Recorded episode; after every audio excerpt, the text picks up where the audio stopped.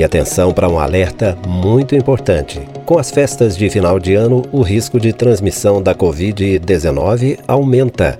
O professor de epidemiologia da Unifal Minas, Sinésio Inácio da Silva Júnior, participa do Conexão Vanguarda e orienta sobre prevenção. Os casos e mortes por Covid têm crescido no país, em Minas Gerais e no sul de Minas.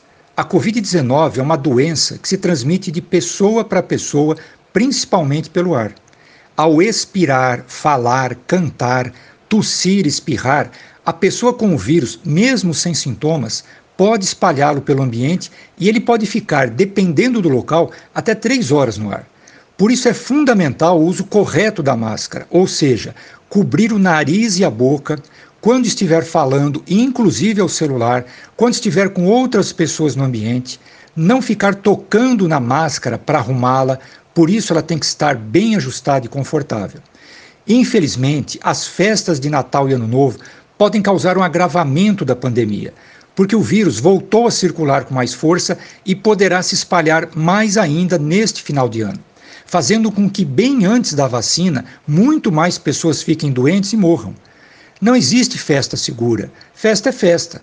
Assim, o ideal é que a comemoração do Natal e Ano Novo seja feita, quando feita, com o núcleo familiar com o qual já se vive e fazendo contato por telefone, por Skype, por videochamada, com os amigos e familiares que não moram na mesma casa, evitando grandes reuniões familiares e não fazendo as tradicionais reuniões entre amigos e colegas de trabalho. Numa festa é normal que as pessoas se aproximem mais, muitos falem ao mesmo tempo e aí falam mais alto.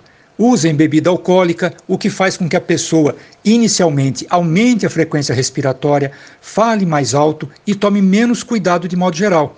Isso tudo ajuda a espalhar o vírus se alguém estiver, mesmo sem sintomas, infectado por ele. Assim, é importante que as reuniões familiares, quando feitas, sejam em local bem ventilado da casa evitar falar alto e ouvir música alta, porque as pessoas então vão falar mais alto, porque isso faz com que cada um solte mais gotículas de saliva no ar, que é o jeito que o vírus tem de sair para o ambiente. Os locais de reunião familiar devem ser bem ventilados, se não houver uma área aberta na casa, manter janelas abertas, ligar um ventilador, evitar ficar aglomerado na casa. De maneira nenhuma compartilhar copos e talheres.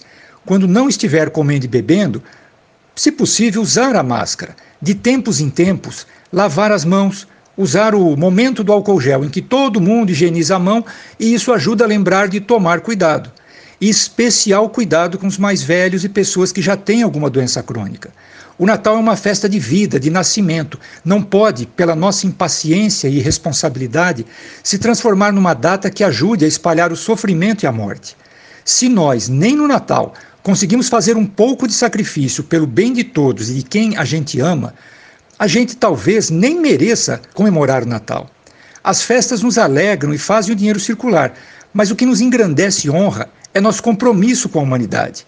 Nós dependemos uns dos outros. É lembrar que todos estamos unidos pela teia da vida, sem a qual nenhuma comemoração poderia ou poderá ser feita.